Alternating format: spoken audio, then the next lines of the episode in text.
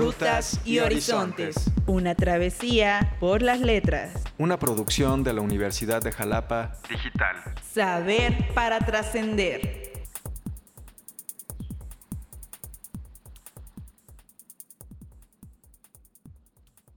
Hola, sean bienvenidas y bienvenidos a este podcast de la Universidad de Jalapa Digital, Rutas y Horizontes. Mi nombre es César Augusto García Soberano y será un gusto estar con ustedes en esta travesía donde vamos a conversar sobre libros, autores y sobre todo lo que nos invitan a recorrer.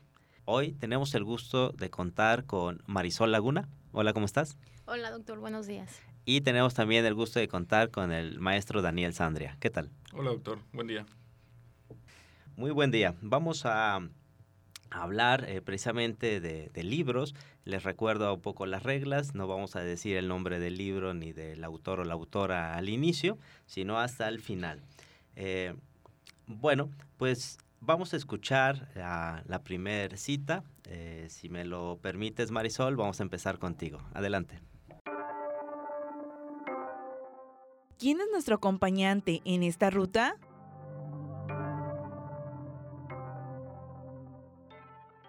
Entonces conocí a Catherine. Durante 18 meses utilicé métodos terapéuticos tradicionales para ayudarla a superar sus síntomas. Como nada parecía causar efecto, intenté la hipnosis, en una serie de estados de trance. Catherine recuperó recuerdos de vidas pasadas, que resultaron ser los factores causantes de sus síntomas.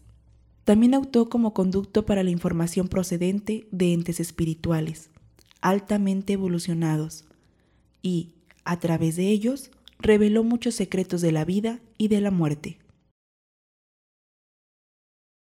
Muy bien, Marisol, pues eh, hemos escuchado la primera cita y la pregunta es, ¿quién es nuestro o nuestra compañera de travesía en esta ocasión?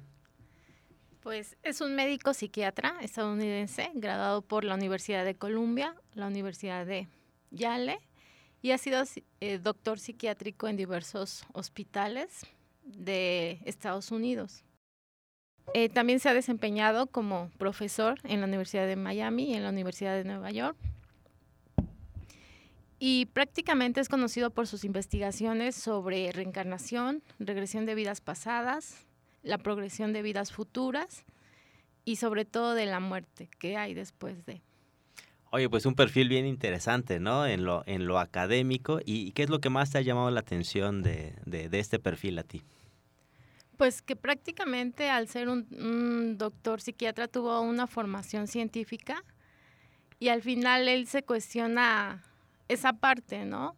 De cómo a través de su experiencia logra descubrir cuestiones sobre la muerte que él desde su formación no le hubiera permitido aceptar, ¿no? Claro, oye Marisol, y, en esta primera cita que nos eh, has traído, ¿por qué escogiste eh, esa cita? Pues prácticamente es como que el parteaguas de lo que él ha escrito sobre cómo te ayuda el tener experiencias en tu vida pasada, cómo te pueden marcar ahora y cómo puedes tratar de ser una mejor persona. Ok, perfecto. Muchas gracias, Marisol. Daniel, eh, si te parece, vamos a escuchar tu primer cita. Adelante. La tecnología carece de juramento hipocrático. La intención que hay detrás de la invención de una tecnología raras veces limita su aplicación o su uso, si es que alguna vez lo hace. Muy bien, eh, pues Daniel, la misma pregunta, ¿quién es nuestra o nuestro compañero de travesía en esta ocasión? Bien, el autor de este libro es un consultor tecnológico estadounidense, es un antiguo empleado de la Agencia Central de Inteligencia, la CIA, y también trabajó en la Agencia de Seguridad Nacional de Estados Unidos. Nació en Carolina del Norte, su formación es ingeniero en sistemas, fue un joven prodigio con 20 años, eh, estuvo a cargo de la Seguridad Nacional también a los 21 años alistó en el ejército, estuvo a punto de entrar este, a los Navy SEAL, pero tuvo un accidente en las piernas, una fractura, y este, lo dieron de baja. Después de eso, a los 24 años fue reclutado por la CIA, también este, ejerció como agente en Viena, y ha recibido numerosos premios por su servicio público, principalmente en la Liga Internacional de los Derechos Humanos y actualmente es presidente del comité de dirección de la Fundación Freedom of Press.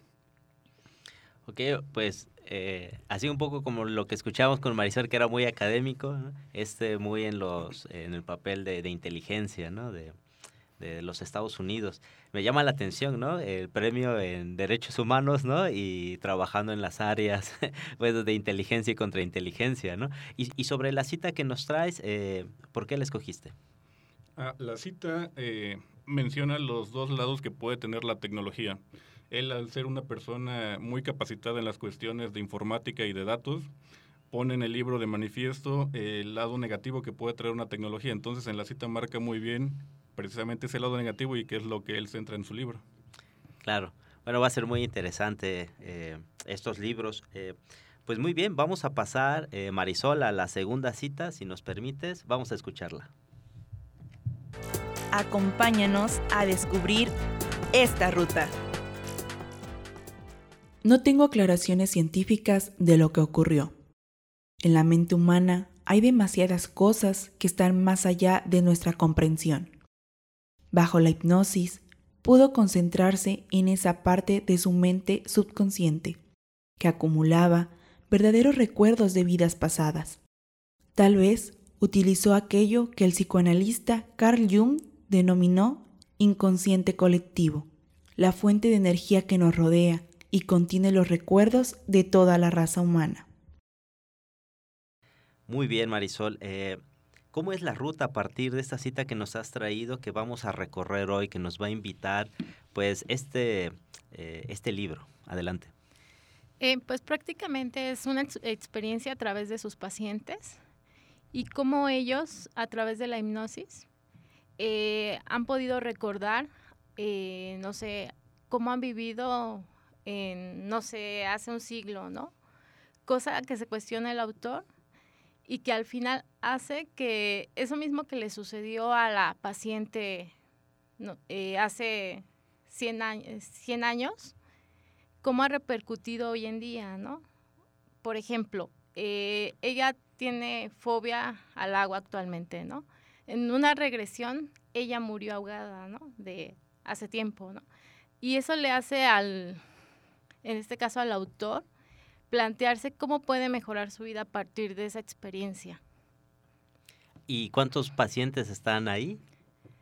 Pues estamos hablando de más de 100 pacientes que él tuvo la experiencia de plasmar todas sus vivencias precisamente en varios libros que ha escrito, en donde él testifica que no es inventado, ¿no? que prácticamente eso surgió de una terapia regresiva y cómo los pacientes fueron recordando diferentes acontecimientos a lo largo de su vida. No solo una vida, ¿no? sino fueron dos o tres vidas anteriores. Y cómo ha tratado de mejorar hoy en día la vida de esos pacientes a través de esas regresiones. Oye, y eh, a lo largo del libro, digamos, ¿cuáles son pues las situaciones que se enfrentan? Porque supongo que al hacer este tipo de hipnosis de regresión, eh, debe haber algunas situaciones, consecuencias, o cómo, cómo lo plantea ahí en el libro. Bueno, el autor lo hace eh, con todos las, bueno, los procedimientos médicos que debe realizar, me imagino, un psiquiatra.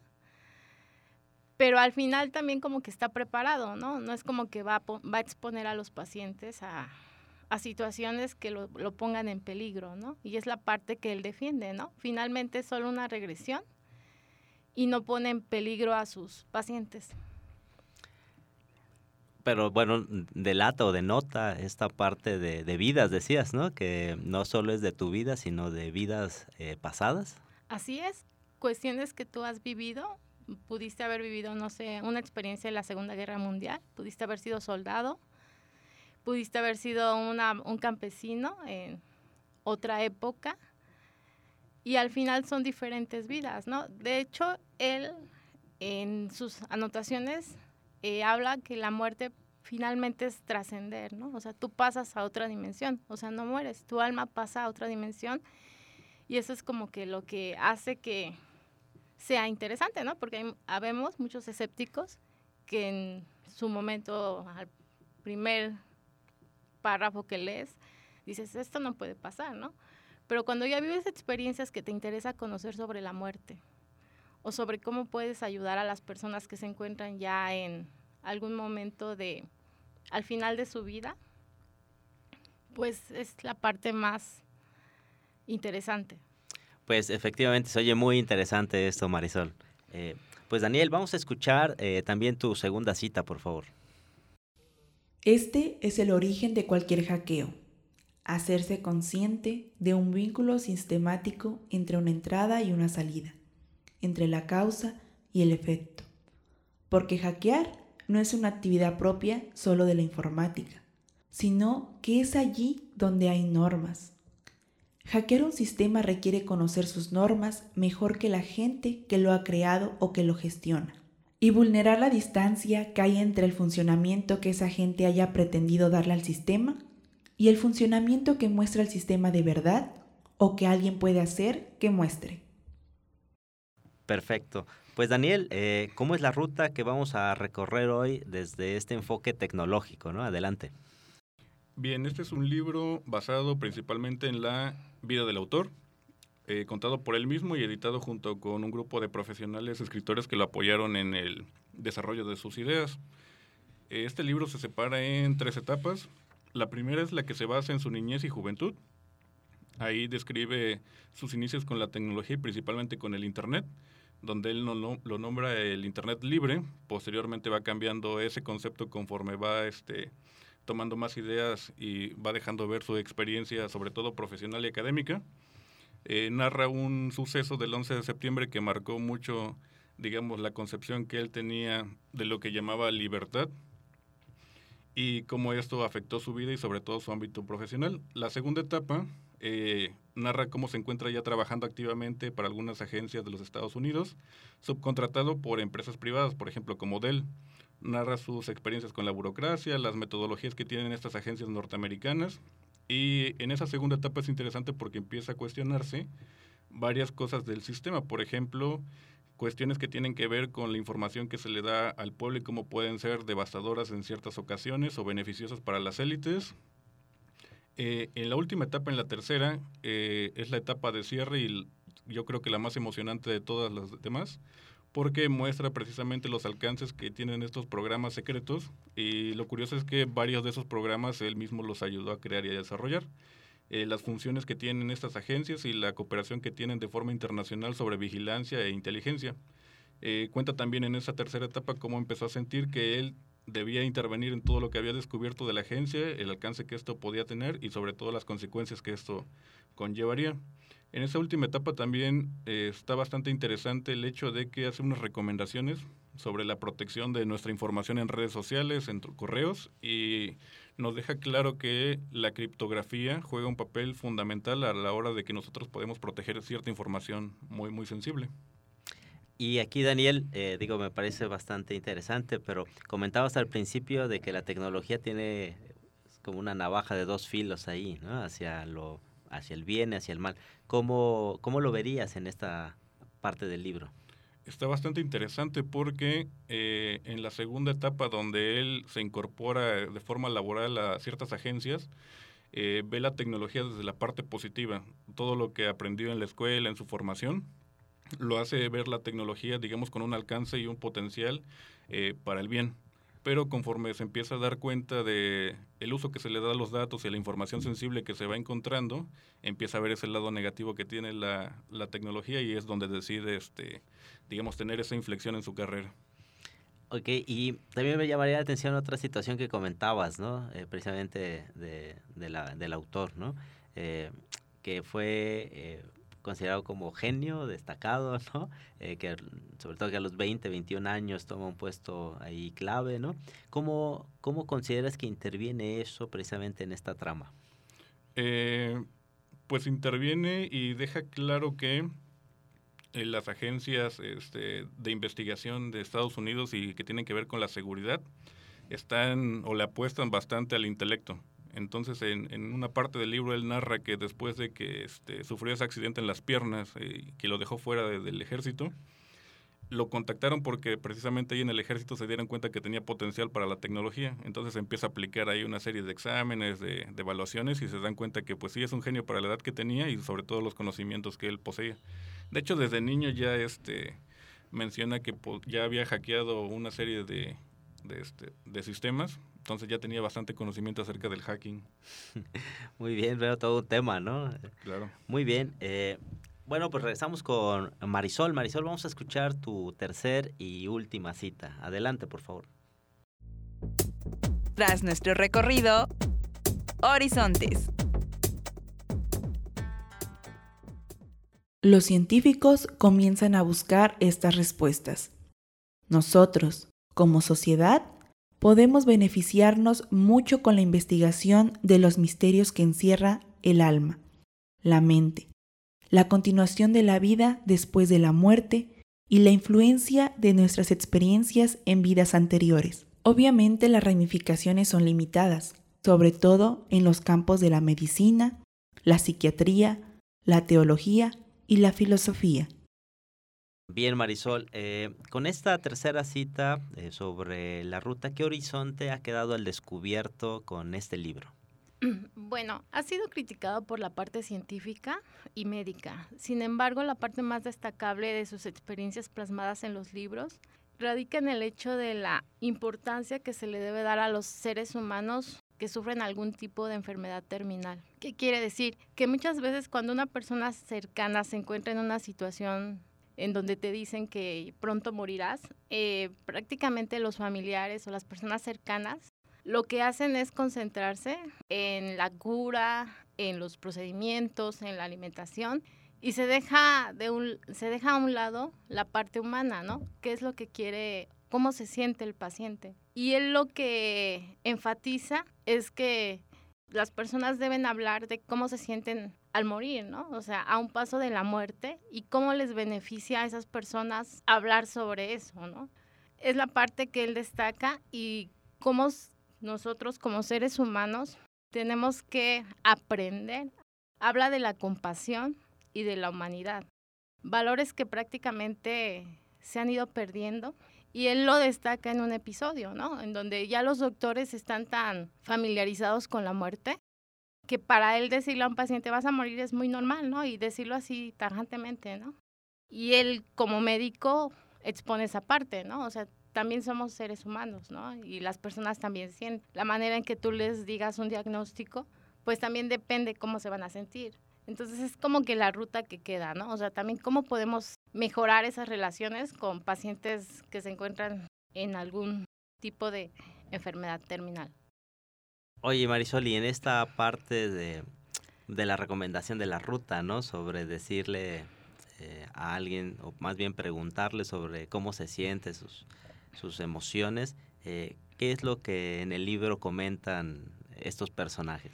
Bueno, eh, la mayor parte, algunos eh, exponen su miedo a morir. El autor cita que las personas finalmente nunca viven y cuando ya se encuentran en su lecho de muerte se arrepienten de no haber hecho muchas cosas, ¿no? Me hubiera gustado viajar, compartir más, decirle más a la gente que quiero que estaba yo ahí, ¿no? Ese es por un lado. Por el otro lado, también hay experiencias con los niños que son los que menos tienen miedo a la muerte, ¿no? Su inocencia, para ellos es como que irse a otro lado, ¿no? Ellos son los que más hablan sobre cómo se sienten, a diferencia de los adultos, ¿no? Que todavía tenemos esas barreras para expresar lo que sentimos. Claro, pues qué, interesante, ¿no? Muy bien, Marisol. Eh, bueno, Daniel, vamos a escuchar esta tercera y última cita. Adelante. Negarte a reclamar tu privacidad equivale a cederla, bien a un Estado que transgrede sus limitaciones constitucionales o a un negocio privado. Ok, Daniel, pues con esta cita, eh, en esta ruta que nos has descrito, ¿qué horizonte ha quedado al descubierto? El horizonte que ha quedado al descubierto es que es un libro bastante, bastante entretenido, que aunque en principio parece muy tecnológico, eh, no, es, no es de carácter muy técnico. Este, sirve para tomar conciencia sobre todo de cómo, las, cómo funcionan las agencias de espionaje en el mundo y en realidad cómo funciona el mundo siempre desde una visión particularmente orientada a los sistemas de información. En este libro el autor explica cómo fue conociendo y también cómo fue ayudando a construir parcialmente este sistema de espionaje masivo y a escala mundial. Y es muy interesante comprobar cómo va modificando su posición, su punto de vista sobre estos sistemas de vigilancia, según va aprendiendo a distinguir la diferencia entre servir a su gobierno y servir al, al pueblo. También este libro hace un hincapié muy especial sobre todo en las decisiones que toman los gobiernos de muchos países actualmente y en cómo las grandes empresas tecnológicas son cómplices este, también de este tipo de decisiones. Eh, así también, por ejemplo, el autor detalla los diferentes programas que permiten a las empresas y gobiernos activar el micrófono, sobre todo, por ejemplo, de los celulares o las cámaras de nuestros teléfonos, para grabar nuestras conversaciones a voluntad en cualquier sitio y en cualquier momento, y cómo estos datos se guardan para siempre para poder posteriormente ser utilizados en cualquier momento y el potencial de uso que esto, que esto conlleva. A lo largo de este libro, el autor explica el por qué equipara la privacidad con la libertad y argumenta sobre todo las implicaciones tan peligrosas para una sociedad como la actual, de que no se puede proteger la privacidad de los ciudadanos y por ello creo que es un libro realmente interesante para cualquier persona, ya que contribuye a que conozcas más realmente la situación actual de nuestra sociedad digital y de las consecuencias tan graves que, que esto conlleva. Oye, y, en esta pues disyuntiva que estabas planteando, eh, ¿cómo, ¿cómo, es que se da? Porque me parece muy interesante entre la parte, decías, tecnología que puede servir al pueblo y tecnología que puede servir eh, al gobierno, ¿no? Eh, si supuestamente no el gobierno está para cuidar los intereses de, del pueblo, ¿no? ¿Qué, ¿Qué, qué, piensas de eso en el libro, no? ¿Cómo, cómo lo ve? Pues precisamente es, digamos, lo la sorpresa que tiene el libro, eh, que al final él decide dejar de lado su trabajo, este, toma cierta información y posteriormente la hace pública y se mete en un lío con los gobiernos. De hecho, ahorita este, está viajando por el mundo en los, en los países que tienen ese asilo político porque pues Estados Unidos ya le, este, le emitió juicios. Por ejemplo, lo último que supe es que eh, le dio asilo político Rusia pero la verdad es que se metió en un lío y precisamente fue porque eh, llegó un punto donde él no sabía distinguir exactamente lo bueno y lo malo, pero se dejó de lado, este, digamos, todos los intereses políticos que encontró y apostó un poquito más porque el pueblo supiera qué es lo que estaba pasando con su información y cómo los estaban espiando. Claro, pues creo que eso es eh, interesante y es las grandes discusiones que están hoy a nivel legislativo en los países, precisamente de que eh, hay evidencia de que sucede ese espionaje eh, de forma ilegal, ¿no? Pero los gobiernos argumentan que es por nuestra seguridad. Exactamente. sí, es toda una paradoja, ¿no? Que se forma ahí. Perfecto, pues eh, muy interesante. Eh, Marisol, hemos llegado ahora sí al final, ¿no? es tiempo de, de, decir quién es el autor o la autora, el nombre del libro y por qué nos trajiste este libro. Ok, el libro se llama Muchas vidas, muchos maestros. Y es de Brian White. ¿Y por qué lo traje? Porque se me hace interesante tener una reflexión sobre los enfermos terminales, sobre cómo poder tratar de tener más compasión y tener más humanidad, que es lo que deberíamos de transmitirle a, a los jóvenes, ¿no? que prácticamente se están perdiendo muchos valores y que uno también como adulto pues debe retomar esos valores, ¿no? Perfecto, te lo agradezco mucho Marisol. Eh, Daniel. El libro del cual estaba este, platicando se llama Vigilancia Permanente de Edward Snowden. Claro, ¿y por qué lo trajiste? Eh, lo traje porque eh, en un principio creí que iba a ser un poco técnico la lectura de ese libro. Este, entendí que se trataba un poquito más acerca de cuestiones informáticas o de cuestiones de hacking o de criptografía, pero la verdad es que al final entendí que se centra en dos aspectos clave que me gustaría que este, las demás personas conocieran un poquito. Uno tiene que ver con los metadatos y otro tiene que ver con el almacenamiento de información a largo plazo. La cuestión de los metadatos está bastante interesante porque, aunque se cree que nos espían para conocer nuestras conversaciones y demás, la verdad es que lo que interesa más son los metadatos. Por poner un ejemplo, cuando nosotros mandamos una carta, eh, los datos son todo lo que decimos dentro de la carta. Los metadatos sería la dirección, el remitente, la fecha, ese tipo de datos. Entonces, ese tipo de datos dice más o sirve más para conocer el comportamiento de las personas. Entonces, esos metadatos la verdad es que de repente resultan bastante, bastante peligrosos. Y en ese libro se entiende este, todo el alcance que pueden tener y cómo podemos nosotros protegernos un poquito acerca de, esa cuestión. Claro, digamos que si entiendo bien, la parte de los metadatos es lo que se basan los algoritmos, ¿no? De, de todos esos motores, ¿no? ¿Es correcto? Es correcto. Y por eso ya hay perfiles, ¿no? Es decir, en todos Alguna vez he leído que en todos estos sitios web que te dan cuestiones que parecen gratis, digamos, el gran precio son tus metadatos, ¿no? Exactamente, toda la interacción que tiene uno en la página, toda la información que puede dejar ahí, que precisamente, como bien lo dices, dice mucho de nuestro comportamiento y, digamos, alimenta un poquito los algoritmos para que puedan predecir, digamos, comportamientos o mostrarnos publicidad y otras cuestiones. Pues muy interesante eh, este libro, eh, ambos libros. Eh, invitamos a, que exploren estas rutas y puedan descubrir los horizontes. Pues te agradezco mucho, Marisol, que ha estado aquí con nosotros. Daniel, te lo agradezco mucho. esto es el podcast de la Universidad de Jalapa Digital, Rutas y Horizontes, para conversar sobre libros, autores y las travesías que estos libros nos invitan a recorrer. Nos vemos en el siguiente programa. Saber para trascender.